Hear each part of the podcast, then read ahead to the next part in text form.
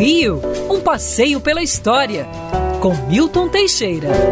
Amigo ouvinte, José do Patrocínio, nosso mais famoso jornalista, morreu dia 29 de janeiro de 1905. José do Patrocínio era negro e tornou-se um dos homens mais inteligentes do império, de início fazendo campanha feroz contra o império, era um abolicionista e defendia a república. No entanto, quando a princesa Isabel assinou a Lei Áurea, foi-lhe prestar homenagens. Se bem que, quando se encontrou com a princesa Isabel, disse: Parabéns, ganhaste a simpatia do público, mas perdeste o trono, já prenunciando o que iria acontecer ano seguinte, já que sem o apoio dos escravocratas o império não se manteria. José do Patrocínio foi um dos primeiros a apoiar a República, sendo vereador pelo Rio de Janeiro. Ele levantou uma bandeira republicana inspirada na norte-americana na sede da Câmara de Vereadores no dia 15. Essa bandeira vigorou por quatro dias como sendo a bandeira oficial do Brasil. Coisa que pouca gente sabe é que José do Patrocínio também era aeronauta. Foi um pioneiro dos balões.